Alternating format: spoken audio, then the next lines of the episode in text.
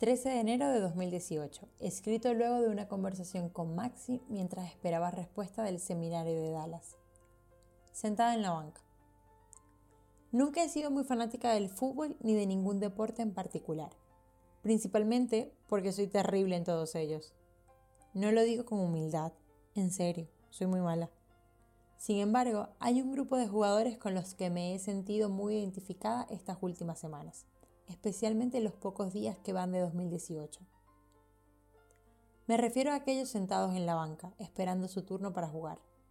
Me pasa porque veo a las personas más cercanas a mí tomando decisiones radicales como casarse, irse del país, tener hijos, y por un minuto o dos es como si me quedara al borde del campo de juego viendo cómo otros toman el balón y hacen historia. Soy la espectadora, no la jugadora.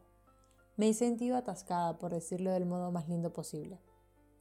Entonces quisiera salir corriendo. Me gustaría entrar al campo de juego, intersectar al defensa y jugar como hacen los demás. No porque sea lo correcto para mí, sino porque parece que es lo que los protagonistas del partido deben hacer.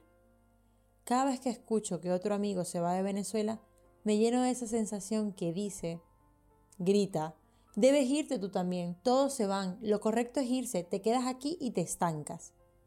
Quizás te pasa cuando otro amigo te dice que se casa o cuando otro compañero renuncia en tu trabajo. Tal vez lo sientes con ese familiar que no para de viajar o con aquel que consiguió el empleo de tus sueños o la casa por la que tú oras. Mientras tanto, tú te quedas en la banca, viendo todo, esperando tu turno. Por eso, la noche del 31 de diciembre, mientras aguardábamos la llegada del año nuevo, estaba muy desanimada sin grandes expectativas para los días por venir.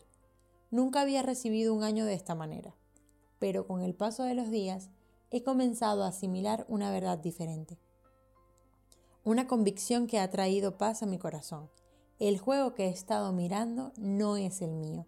No pertenezco a esta banca, no soy de este equipo. Por ahora participo en una liga diferente. El planteamiento de juego que mi entrenador celestial ha diseñado para mí no luce como el de los demás y no tendría por qué. En cambio, hay otro juego en el que sí me corresponde estar, donde Dios quiere que deje el corazón.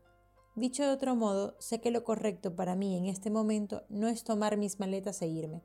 Quisiera que lo fuera, de verdad, porque suena lógico, porque no quiero ser la estancada en mi grupo de amigos. Pero el hecho de que ese no sea mi juego justo ahora no significa que no le dé mi todo a lo que sí se supone que debo hacer. Vivir el presente, servir a Dios con plenitud donde me encuentro y amar a quienes están a mi alrededor. En vez de desgastarme viendo el juego que el entrenador le ha dado a otros, puedo asir con fuerza la jugada que ha puesto delante de mí. No pertenezco a la banca del juego de alguien más, pertenezco al juego que Dios mismo ha diseñado para mí, con el equipo con el que me corresponde estar ahora.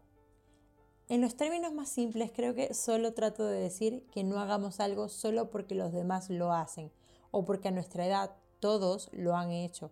A ti y a mí nos corresponde escuchar las instrucciones del entrenador y luego dejarlo todo en la cancha, en nuestra cancha, con nuestra gente, en nuestra liga.